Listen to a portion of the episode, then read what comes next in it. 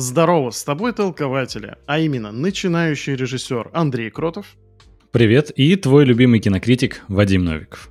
Здорово. Сегодня у нас в гостях Артем Харченко, а.к.а. КДКрэп, а.к.а. Котокраб. А, и сегодня, во-первых, привет, Артем. Всем привет, меня зовут Артем. А, сегодня мы попробуем разобраться, что скрывает Артем Харченко, а, выясним всю правду, естественно, а, поговорим о его вкусовых предпочтениях в кино. Погнали. Я так погнал, Поехали. что аж свет себе сбил. Вот это ты погнал, да. Артем, во-первых, большое спасибо, что пришел к нам в гости. Очень рад тебя видеть. Взаимно. А, и ты знаешь, мы объявили в наших соцсетях э, опрос, как бы, что наши подписчики хотели бы спросить у Артема Кадекрепа. И один из популярных вопросов, который нам прислали, сколько времени у тебя, в принципе, уходит на создание вот таких разборов? Ты много делаешь роликов, э, что скрывает какой-нибудь фильм, все детали о нем, там, такие, это большие по хронометражу обзоры с множеством деталей. На это, наверное, уходит mm-hmm. огромное количество времени, и, собственно, это уже немножко от меня. А ты сам все это монтируешь или у тебя есть какой-то монтажер там на удаленке и прочее?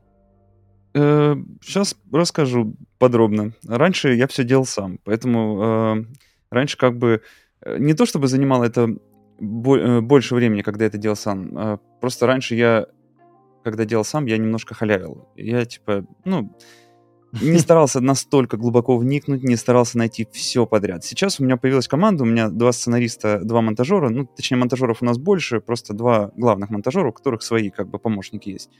Вот, поэтому э, теперь есть, как бы, ресурс э, делать более качественно, как бы, с каждым своим разбором, грубо говоря, я повышал планку качества. Я каждый раз пытался найти то, что не нашел кто-то другой. То есть, ну, э, как бы, вообще, суть всех разборов в том, что ты ищешь в сети все, что могли найти, и потом ищешь что-то, что еще не нашли. Ну, потому что смысл искать второй раз то, что уже было найдено, ну, как бы, если это есть в фильме, нет смысла никакого.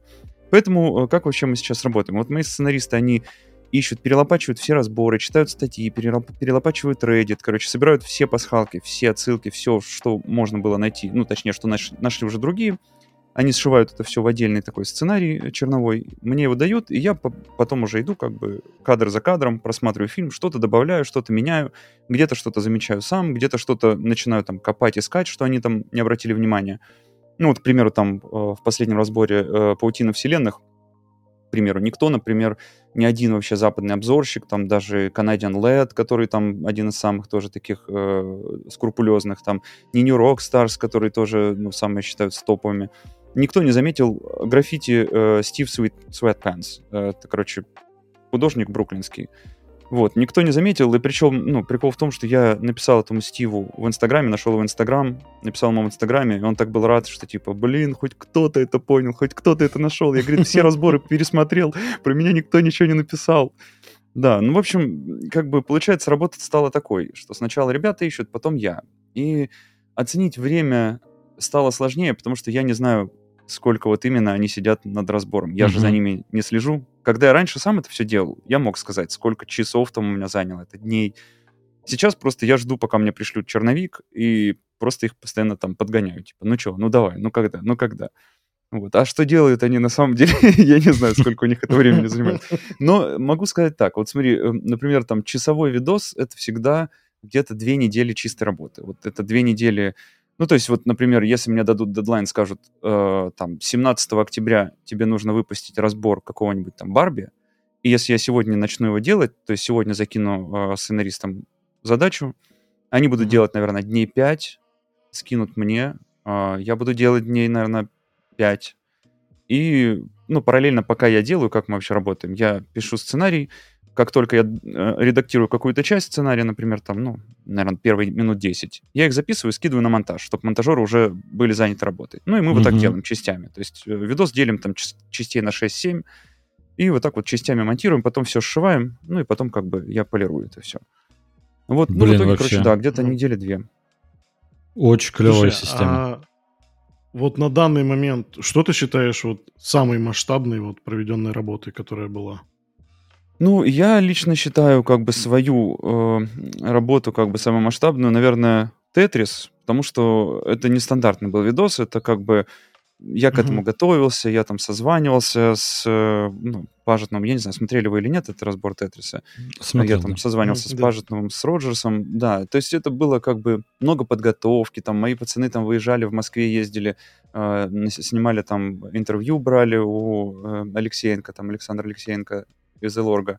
Короче, ну, это была такая более масштабная работа. Вот, но mm-hmm. с точки зрения как бы как более скрупулезный, там более детальный какой-то разбор, если брать там разборы, то, не знаю, наверное, «Мстители. Финал» у меня был прям такой сильно, сильно я тоже над ним парился, он был прям сложным, много всего было.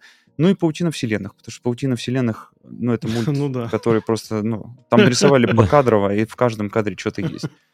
Uh-huh. Вот, поэтому я там даже, если честно, вот у меня с другом только вчера разговаривали, он такой говорит, о, я посмотрел «Паутину», посмотрел твой разбор, говорит, ну кайф, кайф. Я, говорит, охренел вообще, столько пасхал, пасхалок, отсылок, говорит, я, говорит, устал, типа, смотреть твой видос, типа, час двадцать, я, говорит, устал, было интересно, но это дохрена. Я говорю, да, если бы ты знал еще, сколько всего я просто выбросил оттуда, что я не, ну, не стал добавлять, потому что ну, они там вообще с ума сошли. Там каждое граффити это какой-нибудь там угу. художник по каким-нибудь там декорациям, там какой-нибудь концепт художник. Все имеет значение. То есть каждое граффити это что-то, блин, значит. И я, короче, решил это все вырезать и одной фразой это все там объединил, что мол, почти каждый граффити это фамилии создателей мультфильма. И все, и не стал уже на их внимание заострять. А так там он бы был на 2 часа 100%. Слушай, а вот э, как раз э, в тему Тетриса. Ты mm. раньше еще на свой канал записывал интервью с э, различными деятелями кино, а, и сейчас, я, насколько понимаю, ты больше встраиваешь эти интервью отдельно в какие-то разборы там, ну, в какие-то ролики о фильмах, нежели отдельное интервью, да? Просто сами mm. интервью на канале достаточно давно не выходили. И вот э, просто, в принципе, знаешь, интервью как будто на Ютубе, по крайней мере, российском, там как будто не столько гость внимания привлекает, сколько сам интервьюер, если это какой-то Юрий Дудь, там, профессиональный журналист или, не знаю, там, а поговорить какой-нибудь канал. Вот там просто миллионы собираются, а в целом такой разговорный чисто формат на Ютубе не очень сильно заходит. Там нужно все вот визуально всегда подсвечивать. Ну, мне кажется, ну, что тут должен быть талант интервьюера. Вот, например, Дудь, как бы у него, ну, колоссальный опыт. Это человек, который угу. знает, как, во-первых, и зрителя развлечь, и гостя как бы разговорить, и, ну, не знаю, это какой-то вот, это талант. У меня как бы такого таланта нет. Я никогда не работал, как бы вообще никогда не был интервьюером. Я на самом деле очень долгое время там сопротивлялся ходить на подкасты, там на всякие интервью, потому что, ну, мне как-то некомфортно э, там что-то о чем-то говорить, потому что я там, у меня был синдром самозванца, я очень как бы никогда не считал себя экспертом, и когда mm-hmm. меня там спрашивают о чем-то, я всегда думаю, блин, ну что я могу нового рассказать? Ну, типа, ну, кто я такой? Вот это вот чувство, оно как бы меня всегда останавливало, и я всегда там переживал. Ну, в последнее время я начал от этого уже как бы, ну, я это все переработал, э, ну, это отдельная тема. Получилось так, что я тоже вот эти интервью первое время я не знал, как вообще о чем разговаривать, то есть какие вопросы задавать. У меня в голове не было вопросов таких я всегда думал, ну вот, вот что бы задал там Дудь, типа, вот какие вопросы mm-hmm. он задает. Вот он делает это круто. А как бы я это делал? И я понял, что, блин, э, ну, я начал просто задавать вопросы, которые интересуют лично меня. Типа, если у меня появляется шанс раз в жизни пообщаться с каким-то известным человеком, я лучше спрошу его то, что, ну, мне интересно, чем uh-huh. то там, что, ну, я не знаю, было бы там моей аудитории интересно, хрен его знает. И мне кажется, что раз аудитория на меня подписана, и раз аудитория разделяет мои там интересы, то наверняка им понравятся мои вопросы. Поэтому я начал там задавать вопросы про YouTube, типа, что смотрите, потому что это реально, ну, мне интересно. Потому что так можно узнать человека глубже, чем ты видишь его на экране. Потому что все актеры, mm-hmm. они как бы отыгрывают роли. А кто они за масками вот этими, за своими работами, вот это интересно. Поэтому я и спрашиваю там, типа, что смотрите на YouTube, у меня всегда вопрос, потому что это очень много говорит о человеке. Вот. Ну, короче, да. И как я, ты... я пытался... Ага. Как ты понимаешь, этот вопрос мы тоже, естественно, подготовили, мы не могли его пройти стороной, а, но попозже его сдадим. В ну, целом, просто давай. интервью клевое, мне очень нравились.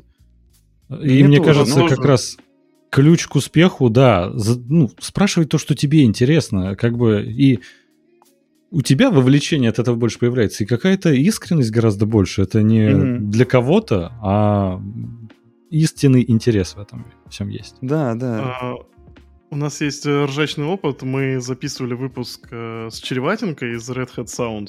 Вот, и нам на, на Ютубе прилетали такие комменты. Вы должны были, как Юрий Дудь, залезть ему под ребра, спросить, кто там держит этот бизнес, еще что-то ворох вопросов. А вы у него про кино спрашиваете. Мы такие, чувак, это развлекательный подкаст. Просто с деятелями, ну, как бы, вот нашей этой медиаиндустрии. И, как бы, ожидание реальность. Я, я не знаю, почему, правда, было такое ожидание от нашего подкаста. Ну, в общем, мы у него просто спрашивали про кино. Максимум про какое-то, ну, guilty pleasure там, да. А это тебя тоже ждет, Артем, конечно, впереди. Готовься. Без проблем. И э, я не договорил просто про, uh-huh. про эти интервью. Сейчас их вообще стало очень мало. Сейчас интервью появляются только тогда, когда я э, там что-то сделаю, я сам выйду на каких-нибудь там пиарщиков, Потому что, ну, раньше как бы студии были заинтересованы в продвижении э, на российскую аудиторию, а сейчас, после 24 февраля угу. прошлого года, как бы все это затормозилось. Поэтому сейчас студии не предлагают интервью, уже нету таких ивентов для русских. Угу. Надеюсь, конечно, все это вернется, но пока что вот, вот так. Вот. Поэтому последнее интервью у меня было как раз в феврале. Да, надеюсь, со временем это вернется. А, ты знаешь, в целом просто я помню из таких э, громких интервью в русской сфере подкастинга, в русском мире подкастинга, а, меня удивляло а, некоторые паблики ВКонтакте скооперировались, чтобы взять интервью, ну, записать подкаст у Зака Снайдера. И они выкладывали тизеры, анонсы. Не слышал? Я такой смотрел, mm-hmm. думаю, блин, господи, там, ну, какие-то паблики, там, окей, там на 100 тысяч человек, ну, Зак Снайдер, come on. И они выкладывали какие-то тизеры, я думаю, это все фейки. И потом они выложили, их скооперировалось, по-моему, человек 12 или 15. И они вот э, договорились, что по очереди будут задавать вопросы. Они уложились, по-моему, в один час. Ну вот настоящий, да, Зак Снайдер сидел, отвечал на вопросы. И я в тот момент, знаешь, сижу, блин, надо тоже пробовать. Как будто, знаешь, есть вот эти ограничения в голове, когда думаешь, ну до Снайдера-то не достучаться, естественно. Да, а тут бац. в голове взяли, достучались, и нет никаких проблем. Он безумно доволен mm-hmm. был. Он такой, клево, я не подозревал, что в России так много поклонников. А в России очень много поклонников Снайдера. Mm-hmm. А, и э, это клево. Мы тоже стараемся в этом плане идти, но пока а, по шажочку. Все постепенно. Mm-hmm. Ну, все будет, конечно. Слушай, а вот если как раз вернуться к кино, а, это опять же вопрос, который нам а, и подписчики задавали. Там не совсем, не то что корректный. Немножко странный вопрос, а почему так много Марвела на канале? А, я немножко его перефразирую, чтобы он нормально звучал. А какие фильмы ты смотришь? Это же не ограничивается только супергероикой. Я уверен, что, э, во-первых, не так много сейчас уже и супергеройских фильмов выходит, что только на них концентрирует свое внимание. Что вот из последних новинок, например, которые ты посмотрел, тебе понравились? Uh, ну, да, отвечу на первый вопрос. Почему Marvel? Uh, Marvel, потому что Marvel захватили кинематограф. Uh, поэтому, mm-hmm. как бы, ну, я изначально делал свой канал не столько как бы о кино, там, о кинематографе, о искусстве кино. Я его делал именно о поп-культуре и вот как бы о, ну, такой, как сказать, гиковской, можно сказать, э, гиковской стороне кино. То есть mm-hmm. научная фантастика, супергерои, вот это вот все, что меня увлекало, ну, в тот момент. Как бы сейчас я немножечко вырос, и у меня немного интересы сместились, но э, я все равно кайфую от таких фильмов, все равно как бы это то, чем мне нравится заниматься. Вот. Из последнего, что я смотрел, это... Блин, я посмотрел вот все новинки до того, как я уехал из Мексики в Россию, переехал, ну, в смысле, вернулся домой. Я смотрел вообще, в кино ходил на каждую премьеру, у меня был одно, э, один момент, я подумал, что, блин, было бы прикольно, мне друг просто сказал, говорит, а что ты, типа, ходил бы на все кино, на все премьеры и не зачитывал бы чьи-то отзывы, там, Rotten Tomatoes или там еще чьи-то, uh-huh. а свои бы отзывы давал. Вот, и я начал ходить на все фильмы. Э, понравилось мне, мне очень понравился, во-первых, Барби, я прям очень кайфанул. О, да. И мне очень понравился Gran Turismo. Gran Turismo мне показался mm-hmm. вообще какой-то новой, можно сказать, новым видом видеоигровых экранизаций. Как будто бы может даже задать новый какой-то тренд. Mm-hmm. Потому что до, mm-hmm. до Gran Turismo... Вы смотрели, нет, Gran Turismo? Я не заспойлерил. Нет, еще не ну, Хотя успели. вы же наверняка знаете историю. Да, конечно, знаю. Там, ну, это понятно. Что, да. Экранизация истории игрока, который в итоге стал настоящим да. гонщиком Гран Туризма. Да, вот. И просто это первая экранизация, которая вот показывает именно прогресс геймера как э, своего своего вот этого виртуального альтер Ну, не знаю, как это объяснить. Ну, короче, если бы вот, к примеру, была история God of War, экранизация God of War, например, или там Metal Gear Solid, экранизация, или Silent Hill, там, к примеру, когда игрок, играя в эту игру, он становится там, ну, знает все там, всю эту игру знает, знает персонажей, там, знает историю, сюжет, и внезапно попадает внутрь этой игры и сталкивается mm-hmm. с, ну, реальной mm-hmm. угрозой но он знает весь этот мир. То есть он становится, например, там Solid Snake, он становится шпионом, он знает прекрасно там, кто где там подставной, там какие-то э, все там эти позывные в кодеке там в этом знает. И он начинает там проходить этот сюжет уже изнутри игры, как будто бы он сам Solid Snake. Типа, это вот, ну, интересная грань истории этой. Потому что, ну, э, тот же Metal Gear Solid или там те же God of War, мы знаем сюжеты. Нам их пересказывать, вот как, например, тот, тот, же, тот же Last of Us сериал, да, был.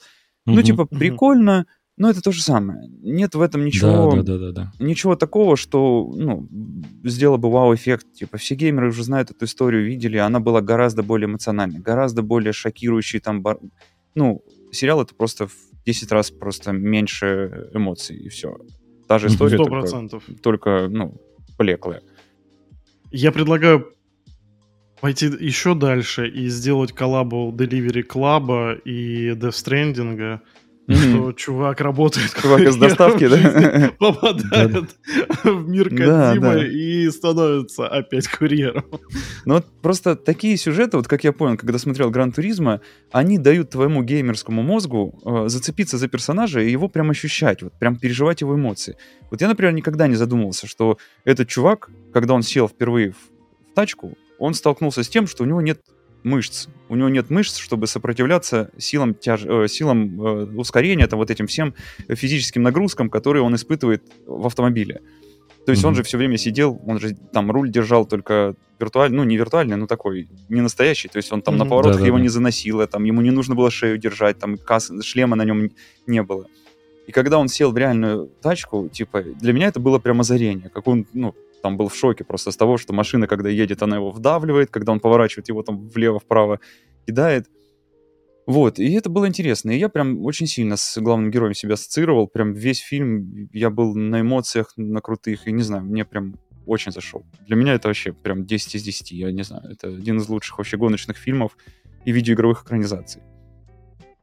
Я скажу честно, я хотел пропустить этот фильм, но теперь, походу, придется смотреть. Что прям ну... заинтриговал. Я хотел его посмотреть, потому что мне очень нравилась история. То, что я основан на реальных событиях. И в целом, ну, это какой-то не то что эксклюзивный кейс, уникальный кейс, когда а, серия игр Гран Туризма, она же, ну, очень непростая, скажем так, она очень дотошная, в нее прям тяжеловато играть временами, и когда там есть гонки 24 часа, и они идут 24 часа реального времени, у меня один друг есть, который прям играл, он проходил все это и такое думал всегда. Ну, когда ты смотришь за всем этим, интересно, а смог бы он сделать это в реальной жизни? Вот так сесть, проехать на машине. И прикольно, что на самом деле есть такой человек в нашем реальном мире, и про это сняли фильм. Очень клевый кейс, который хочется увидеть на большом экране. Ну и актерский а, состав Дэвид Харбор. Клевый. Мне нравится очень. А, блин, какой там Блум Авиасимуляторы. А, Орландо Блум там тоже, да. Да, авиасимуляторы. Ну, у нас есть Топ Ган. Надо вот что-то только про этих. Про, как их называют? Симуляторщиков, короче. А, я вот, ты знаешь, еще правда думал, конечно, что э, немножко схоже тем, что ты описывал э, Гран Туризма. Саму концепцию, возможно, уже задумывались в Джуманджи. Перезапуске, вот который из, ну не то, что да, перезапуск, да, да, вот ребут. Всегда привожу пример Джуманджи. И да, там да, как будто, Джуманджи знаешь, тоже, кстати, прикольный.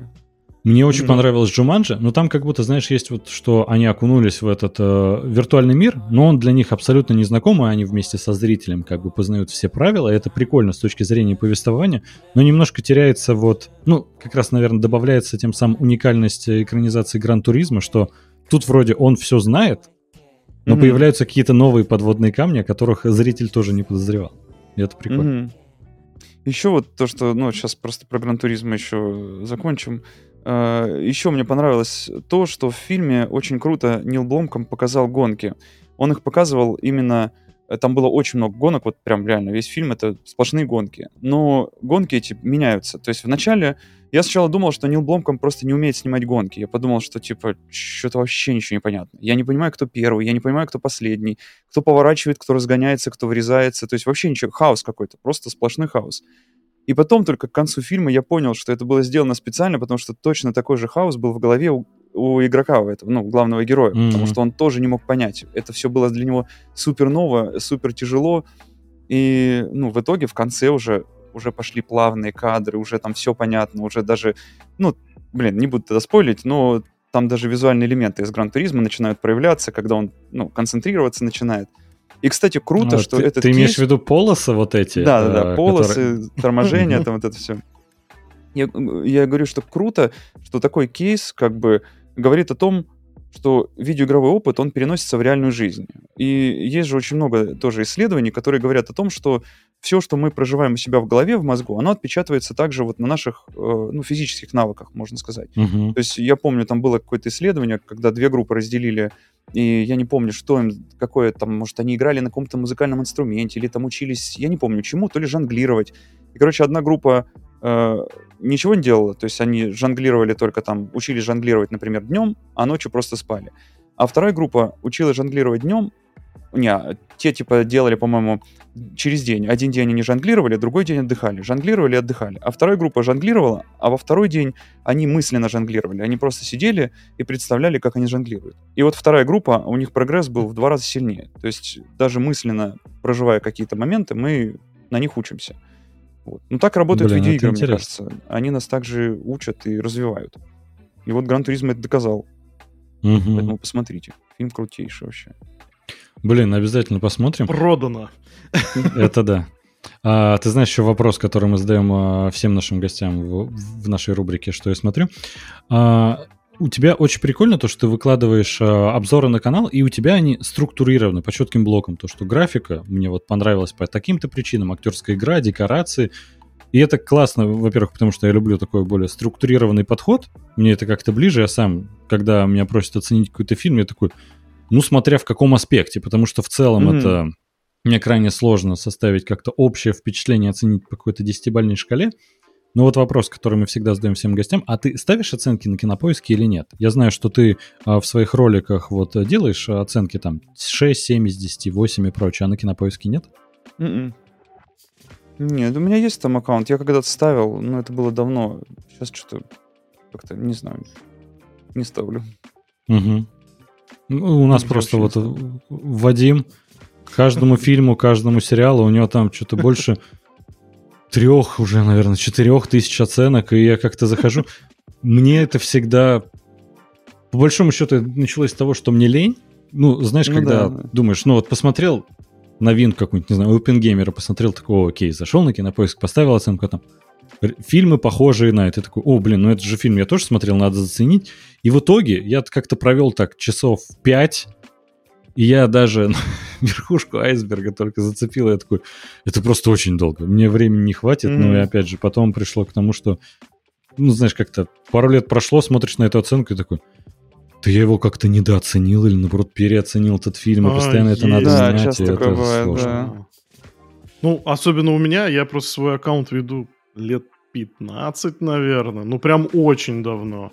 И, mm-hmm. ну, я не знаю, для меня есть вот этот прикол как-то каталогизировать то, что я посмотрел. Не могу сказать то, что в остальных аспектах жизни я как-то себя так проявляю, что мне нужны какие-то списки обязательно иметь. Но вот почему-то именно с кино вот у меня есть такой пунктик.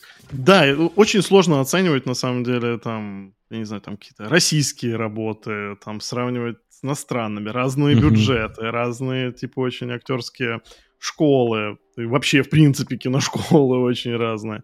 Поэтому, я не знаю, я думаю, то, что уже это какое-то прям... В последнее время я пользуюсь как, каким-то интуицией. Вот я бы оценил вот это вот на семерочку. Вот когда вот ну, ближе кажется, прям вот к восторгу.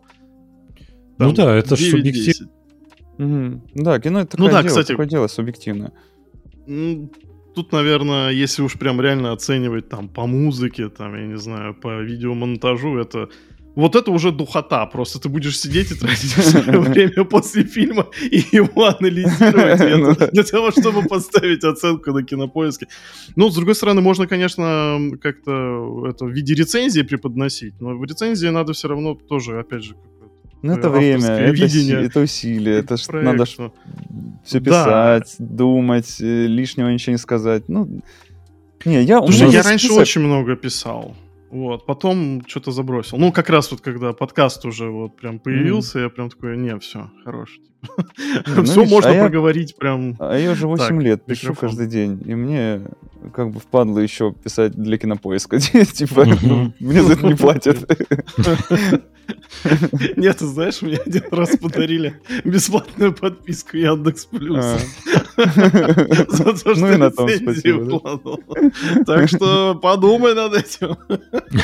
Да. У меня вот, я открыл список, у меня он просто в заметках. Ну, тут только 154 фильма. Э, Я так просто что-то посмотрю и напишу. Просто чтобы было э, было о чем сказать в новостях. Я же мнение всегда в новостях высказываю там о, о просмотренном. И я как бы вот только, только из-за этого начал писать список и ставить какие-то оценки. Ну, как бы они тоже очень субъективные. У нас, знаешь, есть один друг, э, который... э, Он очень э, своеобразно подходит к этой системе оценок. А, То есть заходим в его профиль, у него там тоже что-то порядка, не знаю, 5000, что ли, оценок. А, И он, заходишь на фильм какой-нибудь «Елки 2», у него стоит 9 баллов. Потом заходишь, не знаю, на «Бешеные псы», и он такой 8 баллов. Мы такие, неужели вторые елки лучше бешеных псов? Он такой, нет, ну я сравниваю с российскими комедиями, которые выходили в то время. Мы Ну да, такие, да. О, и ты постоянно вот так заморачиваешься, он такой, да. И опять же, вроде, ну, неплохой подход. С другой стороны, да это как-то еще больше духоты, наверное, добавляет, когда ну ты столько вкладываешь в эту оценку, когда непонятно, что она на самом деле отражает. Мгм. Да, вообще система оценок, я тоже всегда говорил, а- она очень такая странная. Типа, ну нельзя фильм так оценить на 8 баллов. Просто вот, э, я не знаю, есть куча, чему можно придраться и там оценку занизить. Но может просто это быть фильм попасть тебе в душу, там как тот же Гран Туризм. Я не знаю, я вот прям почувствовал себя этим главным героем. Но многие говорят, да, духота, там что-то вообще одни гонки. И я понимаю людей, да, я могу понять, что человек может поставить этому фильму там низкую оценку. Ну, типа, все это такое, блин, субъективное, хрен знает. И я часто смотрю фильмы там с оценкой 6, хотя раньше я избегал таких фильмов вообще как огня просто. А сейчас иногда бывает включишь, что-то посмотришь, думаешь, вау. Я не знаю, ну, много таких фильмов последнее Мгм. время. Тем, ты знаешь, мы вот когда с Кюбай там разговаривали, э, Мгм. выяснилось, что он вообще, в принципе, смотрит очень много всяких хорроров. Да, фанат бюджетных хорроров. Да, а вот у тебя есть, может быть, я не знаю, ты там на досуге любишь смотреть какой-нибудь, не знаю, артхаус, драмы, тоже, может, хорроры тебе какие-то нравятся, может, что-то тоже из последнего, что-то расскажешь, что тебя прям зацепило. Не, хорроры я не смотрю, что-то как-то я не любитель. Раньше смотрел, не знаю, как-то, мне кажется, в хоррорах уже было все, и меня уже это все не впечатляет. И, короче, я смотрю сейчас в последнее время, э, мне нравятся психологические драмы, ну, мне всегда они нравились, в принципе, я как-то, мне всегда было интересно наблюдать там за, за людьми, за тем, э, как бы во что превращаются люди там при каком-то странном воспитании там и все такое. Короче, тема психологии очень интересна. Особенно, ну, вот в последнее время, там, после 30 началось прям погружение в эту тему с психотерапевтом. Да. И фильмы стали прям раскрылись, раскрылись с новой стороны, да. Да. Вот. И из последнего, ну, как бы, я просто... Раньше, конечно, я был совсем другим человеком. Я там, типа, всегда бы выбрал какой-нибудь там «Железного человека» вместо какого-нибудь там фильма э, Аронофски. То есть, ну, у меня был какой-то другой вкус, короче, к фильмам и к кинематографу отношения. Вот. Но со временем просто, во-первых, я присытился супергеройкой и всеми вот этими штуками, которые я смотрел, и мне захотелось открывать новые какие-то грани, и я понял, что, блин, эти фильмы очень много содержат в себе и интересного, и полезного. Короче, из последнего, что я посмотрел, я посмотрел «Маму» э, с Дженнифер Ого. Лоуренс и Хавьером Бардемом, и я его не смотрел, когда он выходил, там, не помню, в каком году, 13-м, что ли. Я его не смотрел. Мне многие говорили, но я такой, да, чудухота какая-то, что-то мама, там вот это вот все, Мгм. там что-то символизм какой-то. И я посмотрел его, и это сейчас вот, ну, наверное, один из моих самых любимых фильмов. Просто я сидел, у меня стекли слезы от этих всех э, осознаваний того, что это все человечество, это все просто история нас, это весь фильм просто про нашу суть, про... Я не знаю, я был просто в восторге, вообще в дичайшем. Это Потом я посмотрел... фильм. Да, фильм просто восхитительный. А что ты сказал? Я не услышал. Я говорю, библейские отсылки, все как а, да, да, да, Ну, блин, ну только нормальные такие библейские отсылки, которые прям не просто, чтобы это была библейская отсылка, а библейская отсылка, чтобы раскрыть суть вообще религии и всего прочего. Вот это вот прям...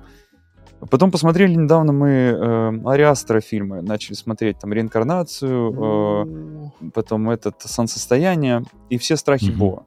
И все страхи Бо просто снес крышу вообще просто напрочь. Тоже вот, опять же, вот это вот, э, как сказать, э, просто оверсатурированная идея, э, ну, вот этих страхов, то есть полностью mm-hmm. просто показано психическое состояние человека, который вырос в гиперопеке матери, и что вот как бы с его психикой происходит по мере взросления. Все это просто вот в таком вот виде просто гиперболизированном. Не знаю, мне прям супер зашло. Mm-hmm. Я прям тоже так кайфовал. По поводу всех страхов Бо, ты знаешь, а, мы, к сожалению, я очень так довольно-таки развернуто э, с прошлым нашим гостем говорил об этом фильме. А, я просто тебе повторюсь, прям, ну вот, знаешь, вкратце. Меня mm-hmm. так размотал этот фильм.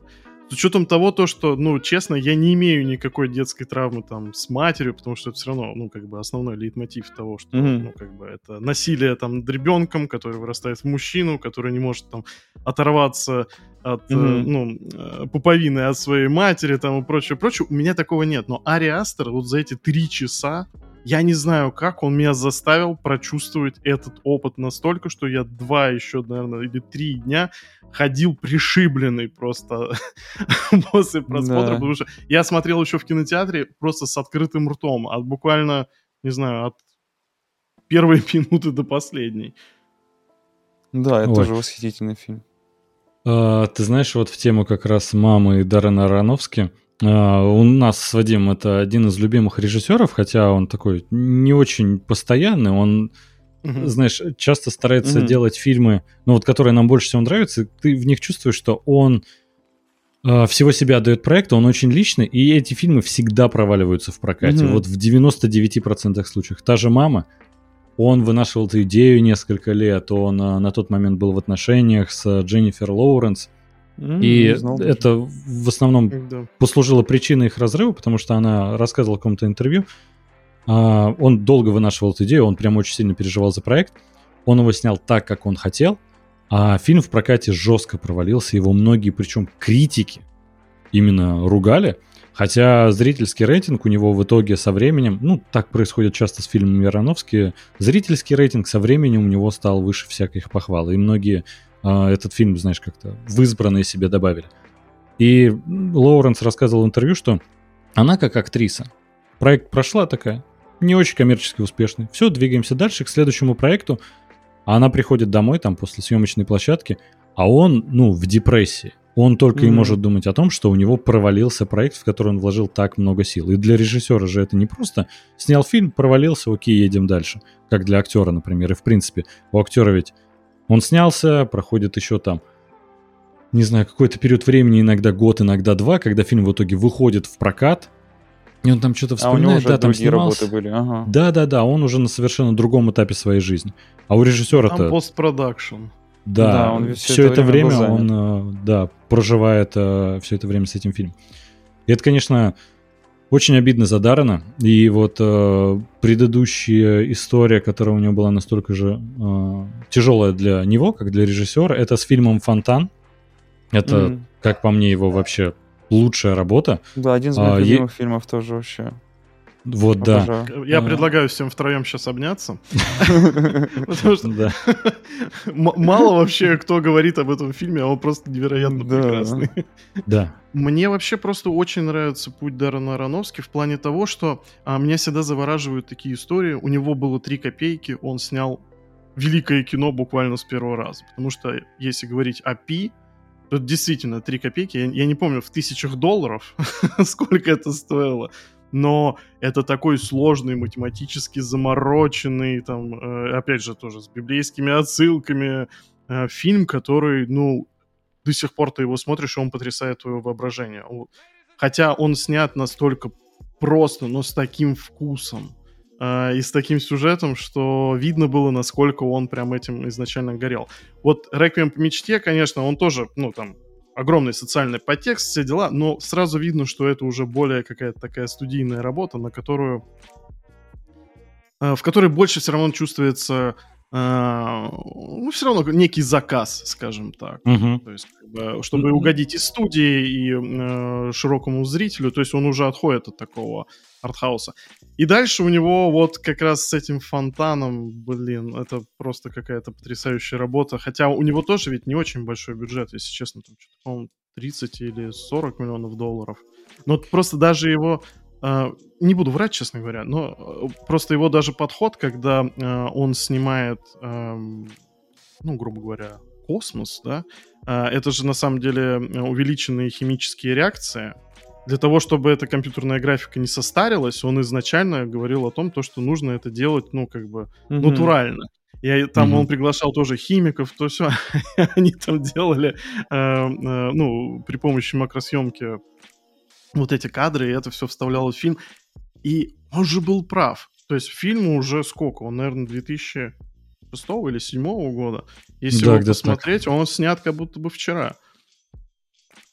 Блин, вот э, удивительно насчет Даррена Аронофски. А, вот прям можно проследить его карьеру. Э, Это как Джордж Клуни говорил. Я снимаю один фильм для них, или там два для них, один для себя. Вот у. Даррена Аронофски прям работает. Один фильм, который ты смотришь, такой, ну как будто как будто не очень чувствуется тут сам режиссер, как будто это такая больше студийная работа. И после этого у него фильм выходит, который жестко проваливается в прокате, и он становится Мгм. одним из самых любимых. Ты такой, вот настоящий Аронофский. Так вот, и у него как раз после «Реквием по мечте» выходит «Фонтан». Ты такой, вот, «Фонтан» — это вообще шедевр. Провал, несколько лет он ничего не снимает, потом выходит «Рестлер», такой. Ну, так себе. Ну, рестлер так, да. Что-то я тоже Потом как-то еще. Черный лебедь уже как-то получше, и потом а, он все еще. Да, потом Ной это прям А, вообще студийная студийная ну, работа. Я так и думал. Да. Это Не надо. Я не собирался. Не надо. Это очень странный фильм. Там это такая примесь даже не научной фантастики сказок уже, там практически это энто библейское есть из... Фэнтези, я бы Да. вот Типа как, так атак- это э, как там. Clash of Titans, как он назывался, там всякие вот эти вот э, с Сэмом Типа того, да. Уорнингтоном, как он там, блин, забыл его фильм этот. Ну да, я понял, Ну и- я так и думал. и- И после этого, знаешь, он, видимо, набирает репутацию студии, что такие, ладно, снимай что хочешь, он снимает маму, и опять провал, и я вот еще жду, какой у него следующий фильм выйдет, а на самом деле сейчас вышло Так у него... этот же Кит. Да, Кит. Мгм. Кит, кстати, на удивление, мне кажется, я до сих пор не посмотрел к своему стыду, но мне кажется, что в нем чувствовалось, э, чувствуется немножко Ароновский и его желание вернуть Брэндона Фрейзера назад на экран. Андрей, когда мы вели трансляцию Оскара, э, мало почему-то в этом году кто вел трансляцию Оскара, вот Да. у нас сейчас прям очень много народ пришло все это смотреть. И Андрей такой, к своему студу я не посмотрел еще. Он ему уже статуэтку вручает. Андрей, ну я прям скоро. На дворе октябрь. А Я охренительный фильм вообще, мне очень понравился. Он такой Да просто- эмоциональный. Знаешь, когда выходят все эти фильмы на Оскар, ты такой устрою себе марафон оскароносных фильмов, и Мгм. в основном Да, идешь, ну, по главной номинации. И я вот не помню, Кит был номинирован на главную, но, по-моему, только за актера второго плана, ой, за главную роль э, Брэндона Фрейзера. Да, Я посмотрел. За не было номинации. Я посмотрел все фильмы из главной номинации, такой, блин, ну Кит, я просто сам для себя хочу посмотреть, но потом Оскар проходит, там что-то какие-то другие дела возникают, и к своему стыду. Ну еще я в миграции нахожусь, у меня нет таких условий, чтобы это все постоянно смотреть, но я разберусь, я посмотрю, обещаю вам. Это Вот. отмазка, это отмазка. Я посмотрю. Я, это обещание, которое я точно выполню вот в октябре, как минимум. Вот если дедлайн даже поставил, все, назад пути, значит, нет. Я хотел рассказать, что у Даррена Аронофски вышел сейчас новый фильм, про который вы вообще не знаете, потому что я случайно на него наткнулся в запрещенной соцсети Даррена Аронофски, у него там аккаунт есть, естественно. А вы, возможно, ну, Артем, я думаю, ты знаешь, в Лас-Вегасе построили сейчас огромную сферу. Мгм. Метро Голден Майер. И это не только снаружи выглядит клево, внутри это сделали и кинотеатр, и концертную площадку. И Мгм. Даррен А там Аронофски, YouTube выступали, по-моему, Да, вот недавно, YouTube я Да. да, недавно YouTube выступали, и там, в принципе, открылось все это внутри помещения с того, что Даррен Аронофски показывал свой фильм про э, дикую Слонов? природу. Там не только слонов, там, в принципе, не только насчет э, флоры и фауны Африки, а, но в целом это документальная работа насчет окружающего нас мира. И он Прикольно. просто снимал и такой, вы не представляете, как это все выглядит. Там же экран вот этот 270, по-моему, градусов, ну то есть практически полный обзор есть. И, а, по-моему, 16К или там какое-то 32К Мгм. качество. Это там на Да-да-да. экспериментальное оборудование снято. Я прям смотрю, он такой, я как будто снова нахожусь в этом месте. Это непередаваемое ощущение. И у меня вот э, добавилась мечта побывать в этом э, кинотеатре, потому что это Перед, какой-то да. непередаваемый experience. Слушай, ну дома это, наверное, надо в VR смотреть. В Apple Vision Pro, когда выйдет. Там тоже Да. Я думаю, под это и затачивалось. А, ну да ладно, двинемся немножко дальше, а то мы Мгм. что-то остановились немножко на Ароновске. А, слушай, Артем, недалеко отходя как раз от э, игровых экранизаций, в принципе, игр, у тебя же есть еще и игровой канал, а, на котором ты э, делал стримы, и, и, насколько я понял, уже 7 месяцев не было. А Ты сейчас в каком-то апдейте находишься или там пока не стоит ожидать новых роликов? Хотел вот узнать, что с игровым каналом происходит.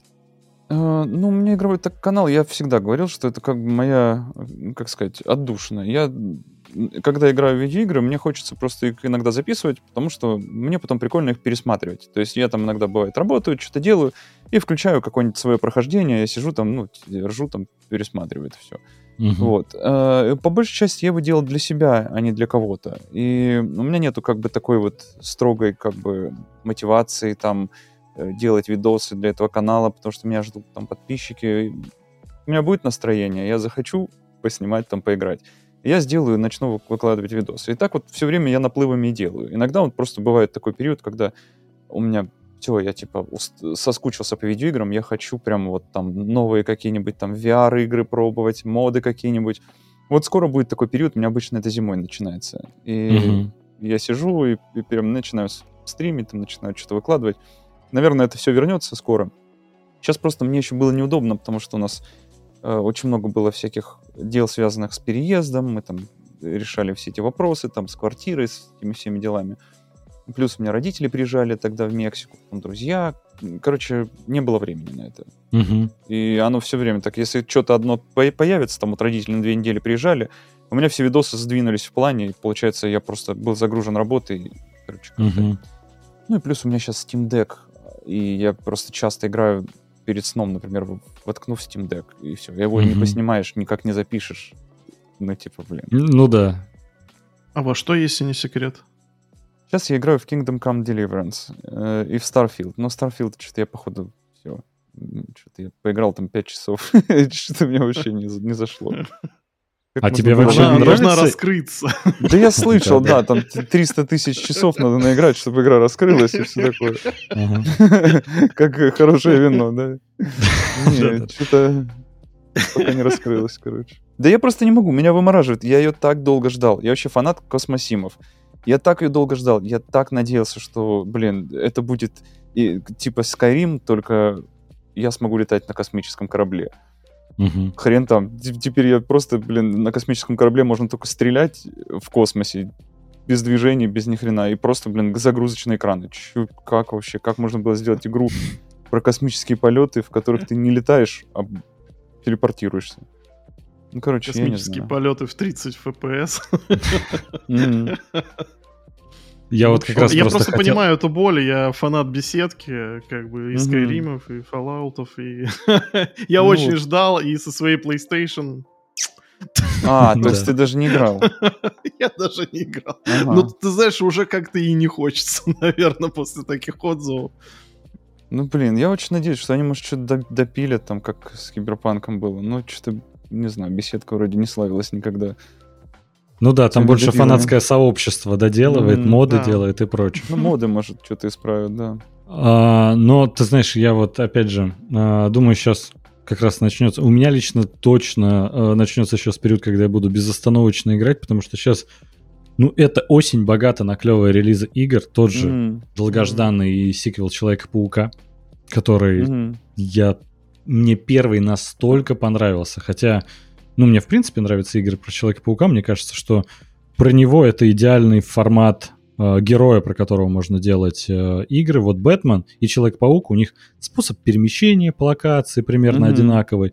Вот когда говорят, новая игра про Супермена в разработке, я такой, Ну а да, ты будешь лететь, и там летать. стена невидимая, ну как-то... Ну да. Да и при условии, он настолько сильный. Там будут противники какие-то обычные Да, грабить вообще. магазин, но это же невозможно. И как-то в этом плане Человек-паук и Бэтмен идеально подходят. Мгм. А там будет целый город людей, которые закидываются вот этими э, супер таблетками, как в Инжастисе. А, да-да-да-да. Ну, кстати, как Это- вариант, да.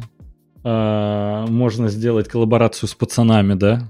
Временный Ну, Ви да, себе да, да. водить, да, и как раз а, а, соперничать с Суперменом. Слушай, Но это Артем, уже в Call of Duty, жди. Да, это есть Call of Duty, действительно. Вместе с Ники Минаж, с Нумдогом. Ой, как они, что сделали с моей Call of Duty, это больно смотреть. А, но помимо игровых, на самом деле, релизов, сейчас очень много и, ну не то, что очень много, но до конца года еще должны выйти интересные фильмы и сериалы. Например, тот же Локи, вот уже буквально со дня Мгм. на день начнется. И, Артем, у тебя есть какие-то проекты, вот, которые ты прям ждешь еще, которые ближайшие должны выйти или там, ну, в принципе, которые ты ждешь, там анонсирован, например, сиквел Дюны, который передвинули сейчас вот на Да, середину следующего года. Ну вот какие Ну, вот самые раз- ожидаемые проекты?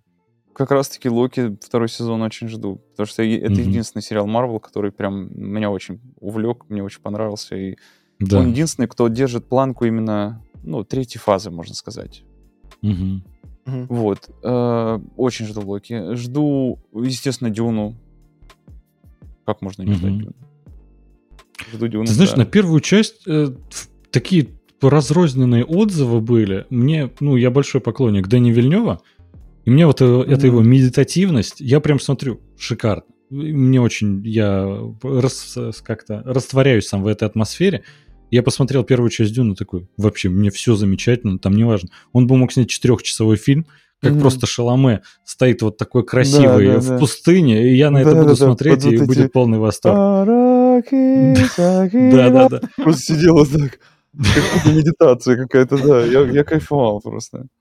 И поэтому я и сиквел жду. Сейчас пошли слухи, что, возможно, будет это не диалогия, а трилогия. Такой, Мгм. все замечательно, Вильневу я доверяю, Да, у да, него и «Бегущий по лесу ждать. 2049», замечательно. Есть всё. ради чего жить, да. Да. А, но почему-то так многим не понравилось. А, и, опять же, с кем ты общаешься, и у всех самые противоречивые мнения насчет работ Вильнева всегда. И вот насчет Ароновский и Вильнев. И вот Мгм. удивительно, э, очень клево, что мы совпали с тобой вот этими вкусовыми предпочтениями, потому что иногда, знаешь, записываешь э, с кем-нибудь э, подкаст с гостем, он такой, нет, ну Дюна, это же кошмар. Я такой, да как? Ну, почему? Вы не оказались на этой планете, вы вот не ощутили всю эту отреченность как герой, ну это же невозможно Мгм. Передать эти Не, эмоции. ну это кайф вообще. И самый прикол, что я после Дэни Вильнева, после Дюна Вильнева, я посмотрел Дюну э, Линча, и, и мне понравилось. Мне понравилось реально. Я тоже Я, правда, посмотрел. Я, правда, досмотрел до того момента, как, э, ну, закончилась первая часть Дюны, чтобы все не заспойлить. Вот. Ну, мне прям, я такой, да нормально вроде все снято. Для того времени вообще нормально. Да, да. Единственное, ты знаешь, меня, конечно, очень смутило, что они хотели вообще э, изобразить со Стингом, там какой-то вот этот гомоэротический подтекст, которого, я так А. понимаю, там в оригинале нет. я до него Я не такой, а досмотрел что еще, да. происходит вообще? Это Ну и Стинг, посмотрю, конечно, там очень смешной. Прям вот я почему-то не знаю, я прям наорался с этого момента. А так вообще, в принципе, а, конечно, классно. Ну и вообще, когда говоришь о Дэвиде Линче, ты не представляешь себе такой, ну, не побоюсь этого слова, блокбастер. То Мгм. есть до того года, это какой, наверное, 80-го он года выпуск. Ну, короче, прям очень-очень. Да, да. Э, насчет Локи. А ты будешь делать разбор каждой серии, как вот ты делал с первым сезоном? А, надо увидеть сначала первую серию. Вообще, по идее, мы собирались, да, мы с сценаристами общались, уже они как бы сидят на готове и ждут. Скорее всего, да. Потому что, ну, это было прикольно, это было как-то интересно, что есть серия, а потом есть еще обзор. И типа оно друг друга дополняет, как-то, короче, погружаешься сильнее. А, кстати, про сериалы, Артем. Что Мгм. сейчас смотришь, что вообще советуешь? А, Я отказался от сериалов где-то, наверное, год назад. Решил просто, что это слишком. Меня так они прям сильно погружали. Последний был сериал, который я посмотрел, это был «Озарк». Где-то, может, не знаю, может, полгода назад Мгм, я посмотрел. Мгм. И это просто, просто жизнь превращалась в сплошной сериал. Просто ешь, смотришь, потом еще одну серию, потом перед сном две серии, потом опять одну серию. И в итоге не живешь, Мгм. короче, а просто, блин, наблюдаешь за людьми, которые там переживают выдуманные какие-то переживания. Вот, Мгм. поэтому я как-то перестал смотреть сериалы. Последний вот, ну, что бы я точно посмотрел, когда это вышло, вот что точно посмотрю, когда это выйдет, и я надеюсь, что это выйдет. Это третий сезон Майндхантера. Я обязательно его посмотрю, выйдет. А Это он второй выйдет, сезон. да?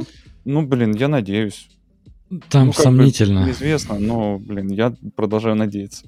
Да, я надежда посмотрю есть, там не полностью закрыт. Да, я посмотрю второй сезон э, разделения на Apple TV+, который выходил. М, Потрясающе.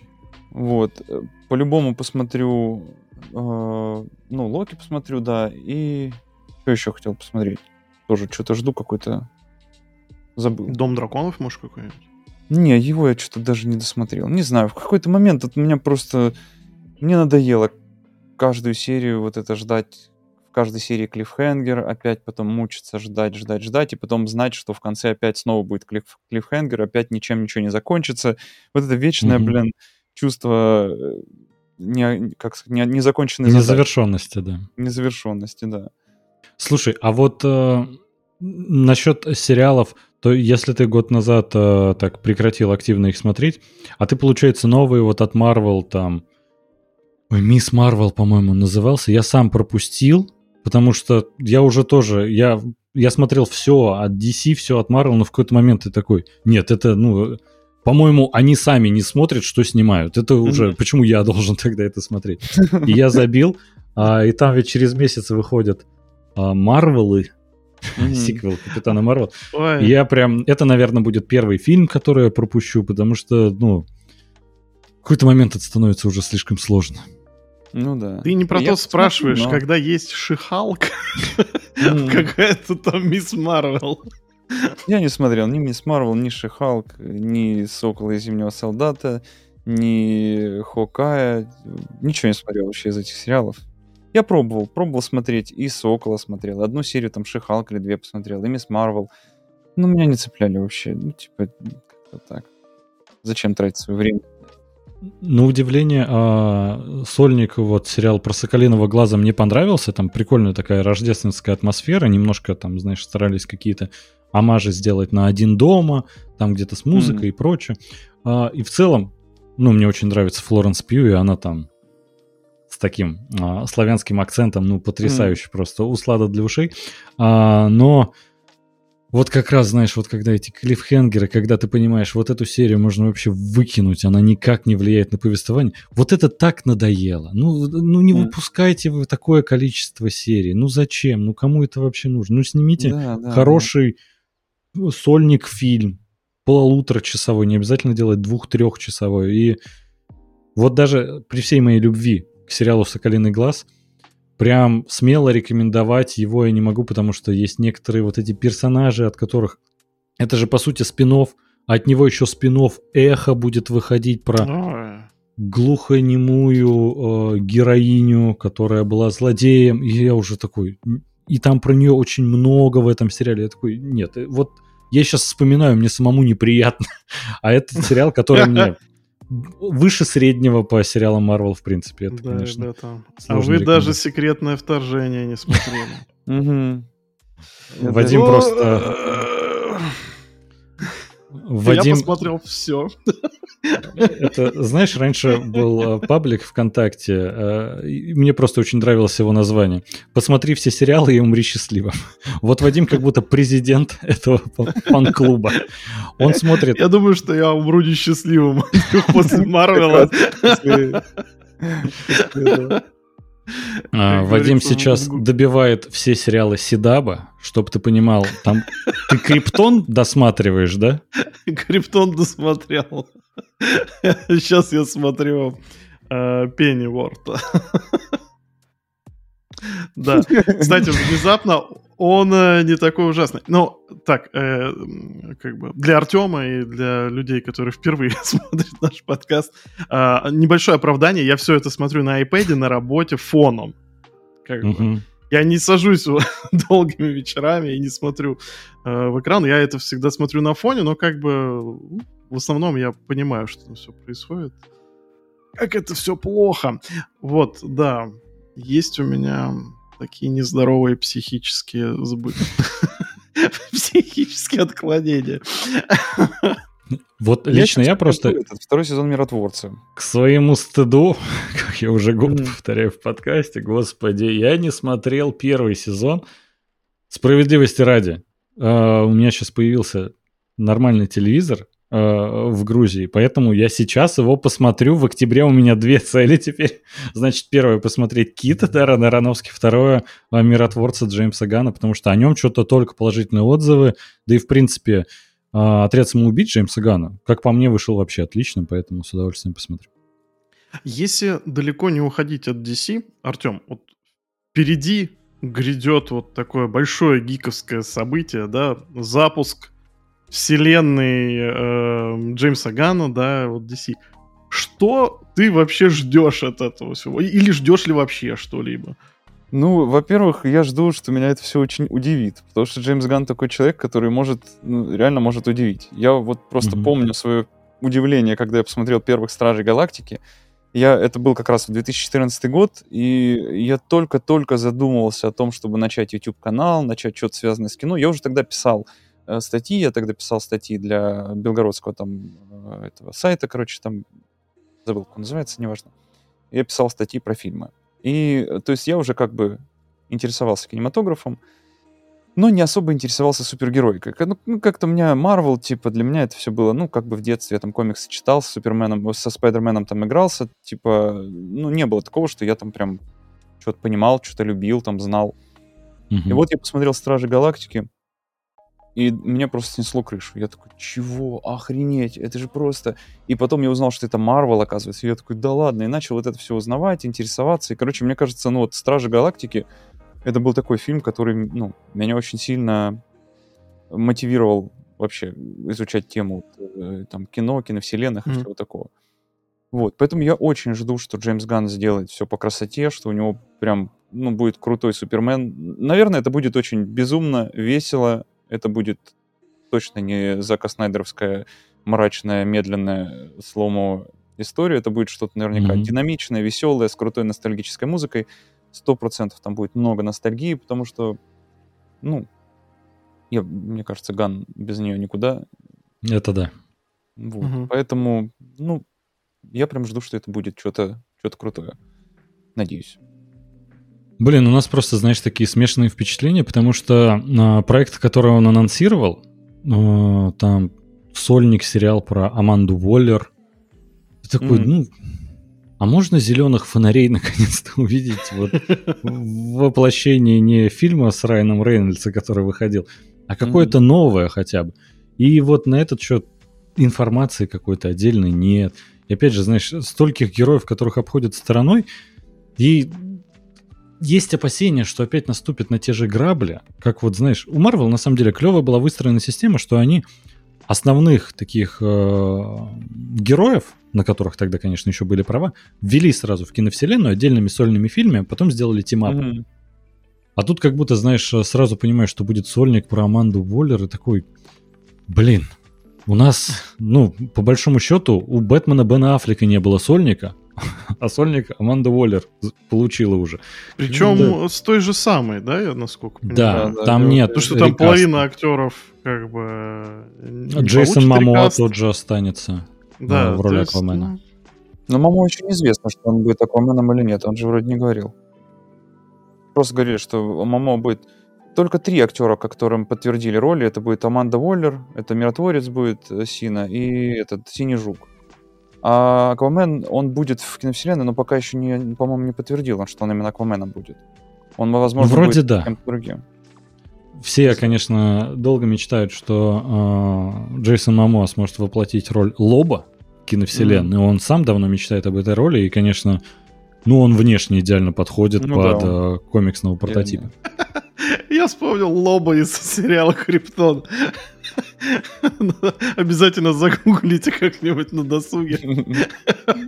Вадим, если что, выкладывал в наш телеграм-канал, ссылочки в описании, подпишитесь, там увидите с реакцией Вадима. Прям. Слушай, а вот э, не отходя далеко от того, что ты в принципе смотришь, вопрос, который ты как раз задаешь на интервью, а что ты на Ютубе смотришь в свободное время? Мы понимаем, что сериалы ты в последнее время не смотрел, за новинками кино ты следишь, а вот на Ютубе. С чем вот? э, Лично я не могу нормально сесть поесть. Если на фоне что-то не включил на Ютубе, у меня как будто аппетита нет. А, И постоянно потребляю различный контент на Ютубе. Ты что-нибудь смотришь? А, Да, смотрю, конечно же, но я ни- никогда ем. Я когда ем, я не смотрю YouTube. М. Сейчас ничего вообще не смотрю. А вообще я обычно фильм смотрю, когда ем. У меня, Мгм. получается, просмотр фильма всегда Мгм. делится на две части. Это завтрак и ужин. М. Поэтому, ну, завтрак можно посидеть там чуть-чуть чуть больше посмотреть, ну и на ужине можно досмотреть уже. Вот. Э, Поэтому я смотрю фильмы. Обычно это фильмы. Сейчас я смотрю старенькие, какие-нибудь 90-х, там мне что-то такое прям заходит в последнее время. Вот. А YouTube я смотрю либо когда работаю, я особенно когда монтаж делаю, там полирую что-то, мне уже не нужно особо сильно вникать э, в там сказанные мною слова. Вот, поэтому я могу что-то параллельно сидеть смотреть. И вообще у меня как бы есть такая проблема. У меня, ну, я как бы диагноз сам себе поставил, но у меня, мне кажется, есть СДВГ э, в какой-то форме. Я как бы не могу сидеть спокойно на месте, мне надо всегда, чтобы у меня был второй экран там с чем-нибудь. Если я работаю, даже текст пишу какой-нибудь, у меня где-нибудь обязательно какой-нибудь ambient walking, кто-нибудь где-нибудь ходит э, под каким-нибудь дождем, я мог туда Мгм. смотреть, ты такой, о, помечтать, как же там красиво, вот бы мне сейчас там оказаться, и потом дальше писать текст. Вот. А так вот я смотрю, э, ну, мне нравится видеоигровой контент, я люблю смотреть э, видосы по видеоиграм, я обожаю Булжать смотреть, ну, он редко Ой, выпускает видосы, да. вообще. я все его видосы смотрю сразу же, когда они выходят, и потом просто жду. Аналогично. Да, пока жду, э, смотрю Луцая иногда. Мне нравится тоже его видос. У него такой голос приятный, ну и вообще какая-то атмосфера прикольная в видосах. Вот, э, я обожаю смотреть еще всякие научные видосы, но э, вот самый, наверное, мой любимый канал из такого формата, мне нравится Али. Я не знаю, знаете канал Али или нет? Не, не слышал, если честно. Он, по-моему, достаточно Мгм. новый, очень, очень круто делает. У него тоже такая атмосфера. Я обожаю просто видосы, в которых люди парятся по атмосфере. Вот э, сделают ambient, музычку, там все, визуал красивый. И вот Али просто, ну, у него видосы такие, которые иногда пробирают вот прям до мурашек. Я прям иногда даже заснуть не могу, начинаю об этом всем думать. Потому что там он так это все прям нагнетает, так все это рассказывает, что прям пипец. И причем, ну, прикольная у него концепция. Он читает книги, и эти книги э, ну, рассказывает вот эти вот концепции сложные, простыми словами, с наглядными какими-то иллюстрациями. Короче, очень прикольно. Я недавно наткнулся на такого чувака. э, называется канал «Летопись видеоигр».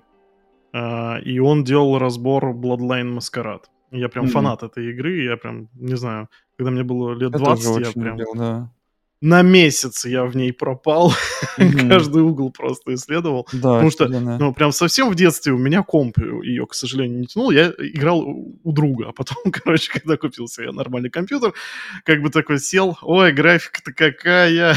Мгм. Вот, но там сюжет как бы настолько захватывает, что ты на это уже перестаешь обращать внимание. Так вот, э, этот летопись видеоигр сделал полный разбор этой игры, я не помню, часа, наверное, на два.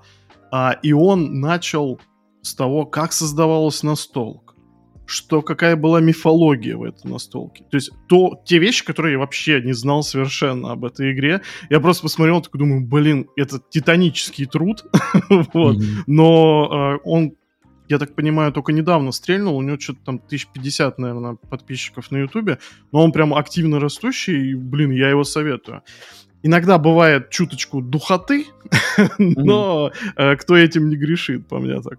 Вот, и остальные разборы у него тоже очень приличные. Прикольно, надо быть. Но прям про Bloodlines советую. Классно Подожди, сделал. Bloodlines это которые э, Vampire Bloodlines, что-то Да, да, да, да, да. да?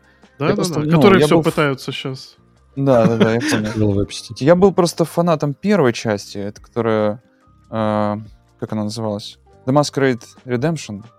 Как она, не помните название у первой части? Про Аннушку и этого. Ой, я, честно сказать, не вспомню, потому что я-то в нее и даже не играл.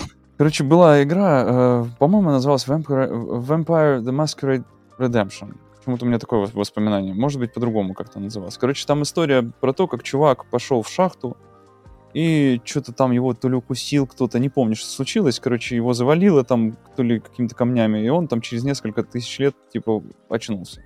Мгм. И он вампир. И, короче, ты играешь вампиром, ну и там пытаешься понять, что произошло, а там все изменилось, мир поменялся, как бы уже современное время.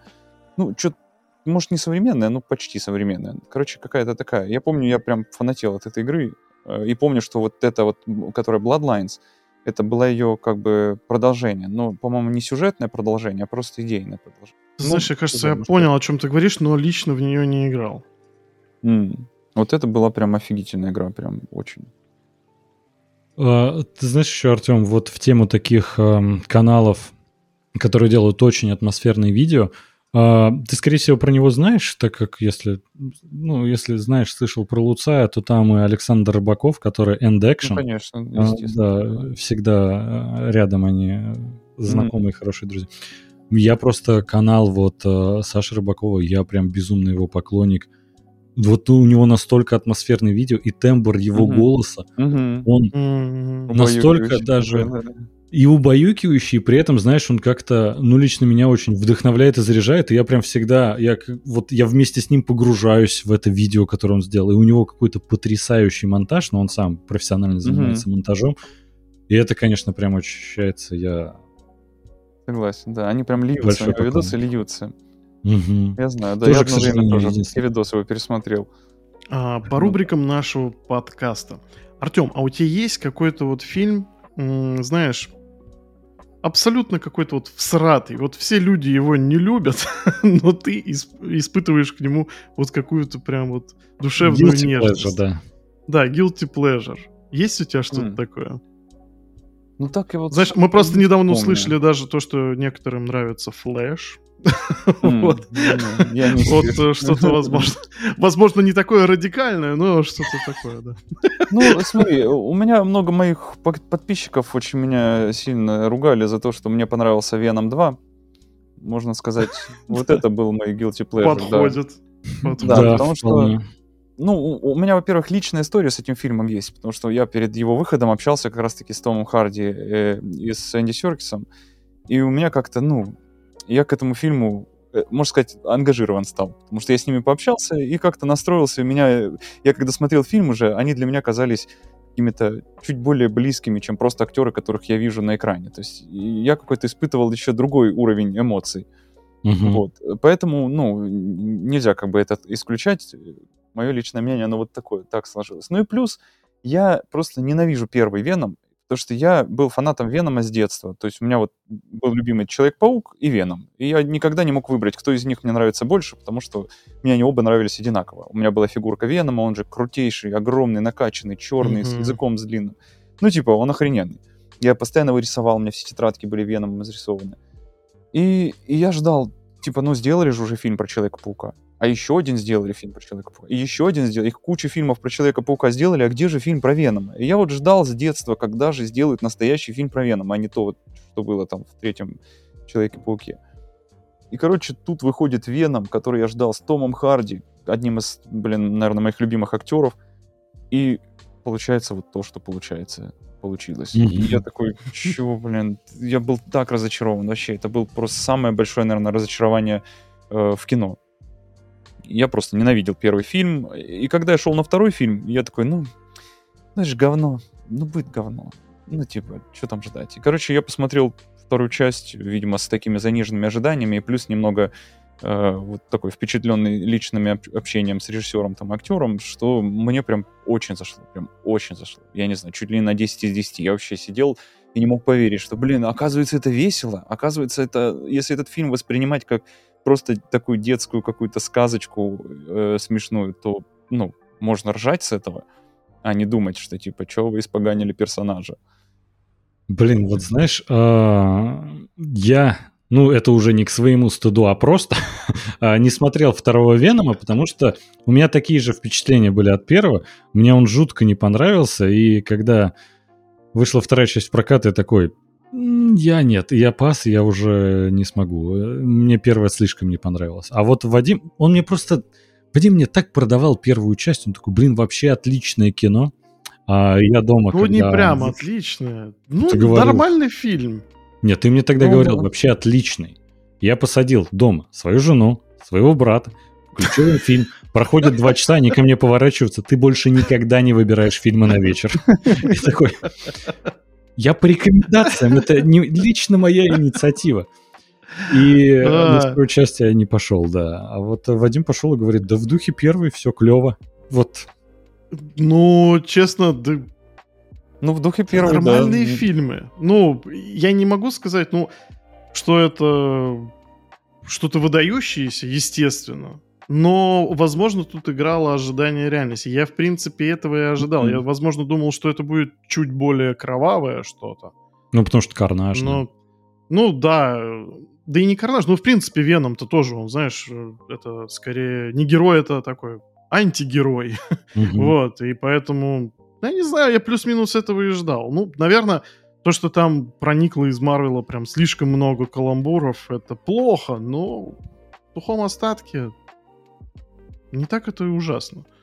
Не, в любом случае, мы в Guilty Pleasure Не, но- в этой рубрике ну да, не это- осуждаем вкусы. Конечно, у каждого свои. Нравится и норм, да. У меня еще есть guilty pleasure, э, можно сказать, э, вот тоже э, общепризнанный как бы провал, общепризнанный фильм катастрофа, это «Муви 43». А я помню, я сидел в кинотеатре и просто заливался слезами от смеха. Я просто так ржал. И я вот, ну, тогда в тот момент я понял, в чем прикол. Потому что есть люди, которые, ну, не любят Гриффинов там и юмор вот там с, э, Сета Макфарлайна, да, вот этот вот Мгм. юмор, который на абсурде, Мгм. который там на чернухе какой-то вообще вот, ну, пердежные шутки, доведенные до абсурда, да. А вот Мгм. э, многие просто могут посчитать пердежные шутки, доведенные до абсурда, просто пердежными шутками. И пердежные шутки, ну, это такое себе. Вот, Мгм. поэтому я думаю, как, у Movie 43 такой рейтинг, люди еще не поняли. Привлечь таких актеров и сняться, заставить их сниматься в такой дичи, ну это же просто гениально. Ну, да. как? Да, да, да. Да. Блин, я тоже, я очень хочу пересмотреть Movie 43, потому что, опять же, смотрел его в год выхода. Но вот Мгм. насколько я помню, причем, ну это даже, ну, фильмом-то сложно назвать. По сути, это Ну да, набор, миниатюрок таких, скетчей. сценок, да, скетчей. Да. А, но я думаю, это до сих пор, когда, в принципе, первый вот этот скетч с Хью Джекманом и Кейт Уинслет. Но это же из головы-то не выкинуть. Тебя фильм сразу настолько шокирует, насколько это возможно. Ну, это потрясающе. Я тоже обожаю. Да, так что видишь. А рейтинг у него... Не, знаешь, Артем, это не guilty pleasure, я считаю. Это недопонятый гений кинематографа. Мне кажется, действительно, общество не было готово к такому рода комедии. Сейчас он лучше говорю, да, зашел. юмор. Юмор был А сейчас, мне кажется, уже такое бы и не вышло. Он, он же еще, наверное, дико оскорбительный по нынешней повестке. Да, да, да. возможно. Так что это, это памятник культуры, я бы даже так сказал. Точно. Артем, мы всегда вот в этой рубрике Guilty Pleasure постоянно стараемся, а, собственно, поддержать гостя и тоже поделиться каким-то Guilty Pleasure. Ну, честно тебе скажу, из выпуска в выпуск нам все сложнее и сложнее где-то доставать из памяти, что ж такого постыдного нам нравится. Мы уже и- и «Сумерки» перечисляли, и... Я обожаю э, «Сумерки» вообще. Один из моих, одна из моих любимых франшиз вообще. Я дико Вот, кайфовал, когда вот. я смотрел. ну, Сама концепция вампиров, это же вообще просто... Ну, Ой, а какой там саундтрек отдельно? Вот в первой части сама съемка. Вообще, да, Да клево. атмосфера какая, вот это вот прохладная, вот этой вот э, лесополосы, этой Канады. Не знаю, я прям вообще обожал «Сумерек». Мы даже, знаешь, вот «Голодные а, игры» я как-то... Да, голодные игры вообще, причем, знаешь, со временем а, лично для меня по-новому раскрылся весь смысл франшизы. Когда, знаешь, я раньше думал, ну там, вот это борьба против системы, стандартная история, там бедные против богатых. А ведь весь финал, когда подводит к тому, что вот условно говоря, весь этот протест а, и лидеры протеста, которые есть, вот пытаются сместить там какого-то, условно говоря, диктатора, да, они такие же. Это просто люди, которые рвутся к власти, и народ, типа, в любом случае будет э, не очень хорошо себя чувствовать.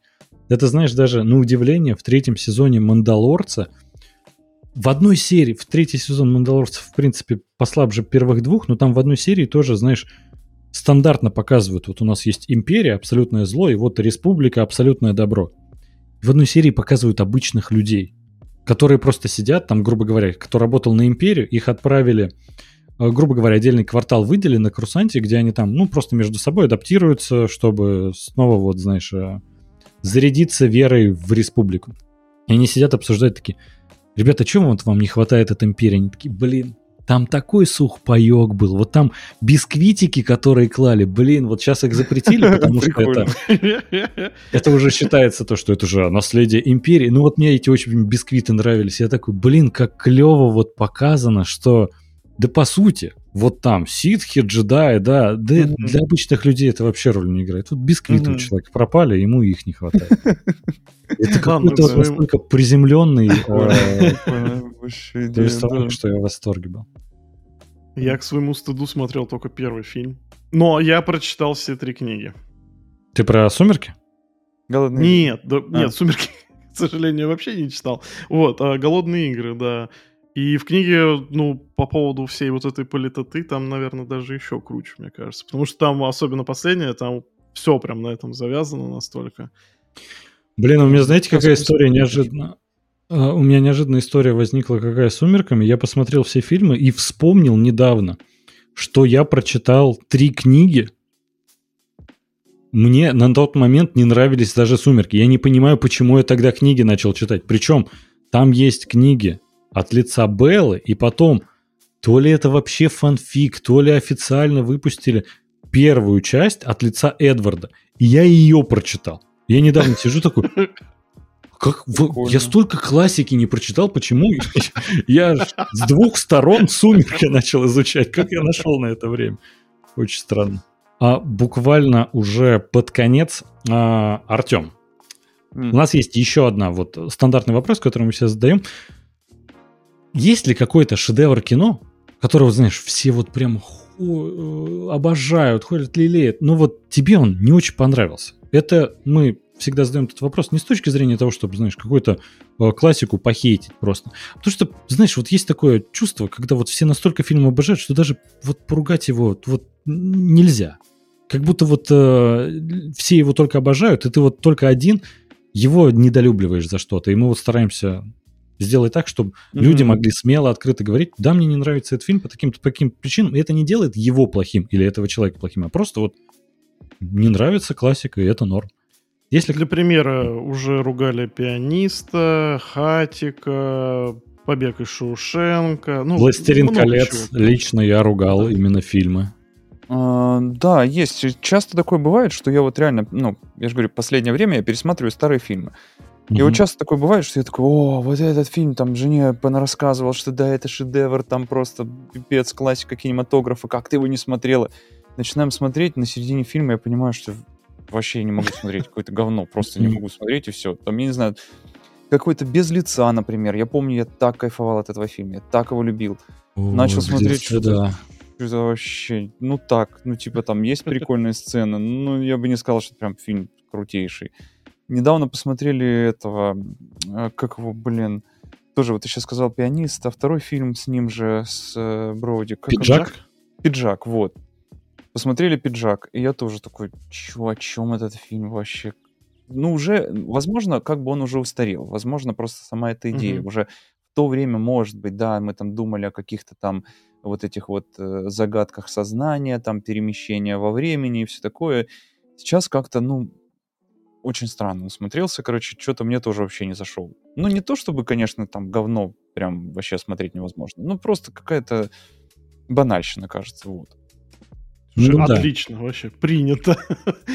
Есть еще тоже один фильм, который мне советовали сто, блин, раз, сто разных человек, и я его хотел посмотреть сто лет. И еще, наверное, я был лет, мне, может, 17 было, я хотел его посмотреть, мне все его советовали. Хотя не знаю, может, не 17, 20, ну, неважно. Короче, господин никто.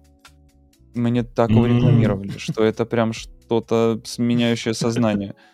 Я посмотрел, и у меня, у меня вот просто, я сейчас читаю, я список же, говорю, веду фильмов, и вот у меня Мгм. 129, господин никто, в скобочках, я какая-то. Ой, есть такое. Мне, честно, э, Вадим как раз э, посмотрел «Господин Никто», и он такой, господи, какой фильм. Я посмотрел такой, ну это, ну прям, ну какое-то говно, я не могу. Вот он во- вообще не попал, вообще никуда, Да, да, ничем не зацепил. Очень странно, конечно, что вот э, Вадим от него прям в восторге.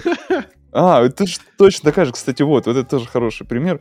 Тоже точно такой же комментарий у меня к фильму 118 под Silver Lake. И тоже мне все, Мгм. да ты чё, да там же СПГС, да там же пасхалки, отсылки на каждом шагу. И чё? Ну, типа, я не знаю. Мне он вообще не зашел. Какой-то такой. Блин, ну это бывает, это вообще норм. А, тоже вопрос от подписчика. Артем, ты смотрел драйв? Да. А, Гослинг умер в конце или нет? Блин, ну я уже не помню вообще концовки его. Вообще не ну, помню, она чем там как бы открытая такая. Ну, Этот Ну, наверное, подписчик нет. просто я не Это хочу, чтобы подписчик, он ну, умирал. Вадим Новиков, он задает всем нашим гостям этот вопрос. Этот вопрос? Да, Подожди. Я подписан на нас, я подписан на Артема. Я считаю, вообще абсолютно легитимный вопрос. Да. Буду задавать всем. ну, все технические нюансы ты соблел, да, чтобы задать этот вопрос.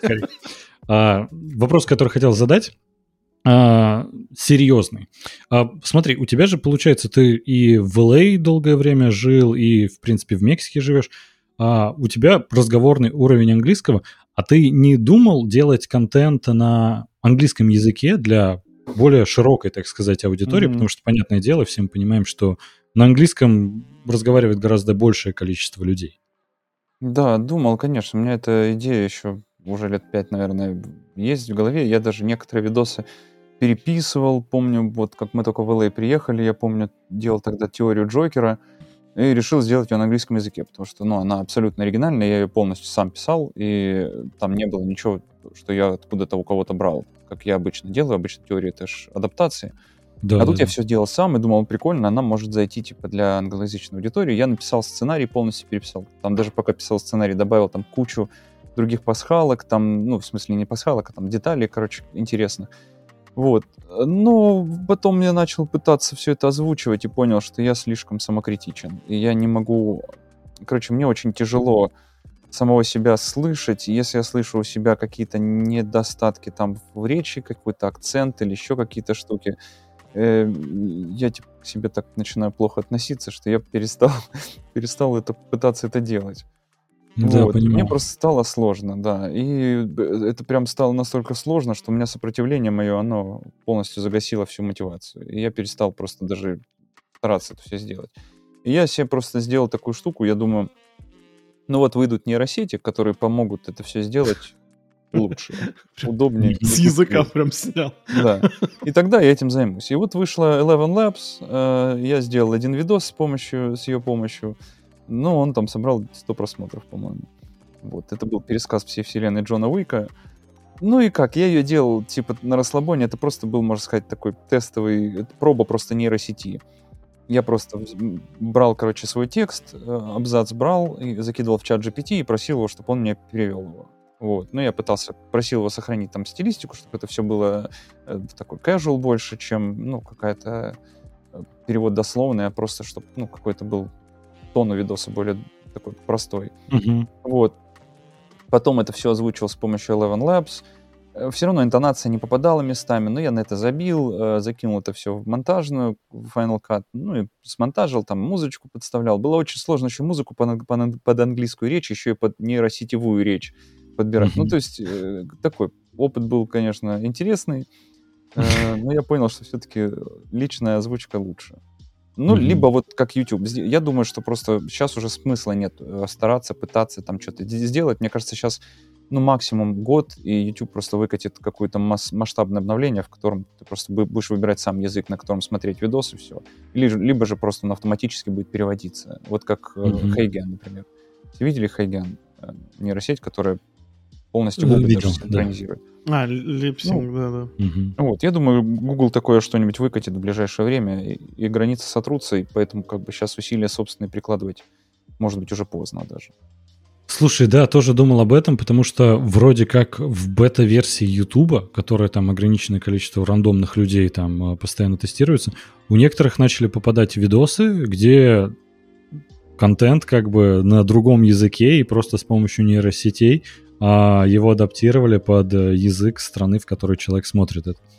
И да, это прикольно и прям...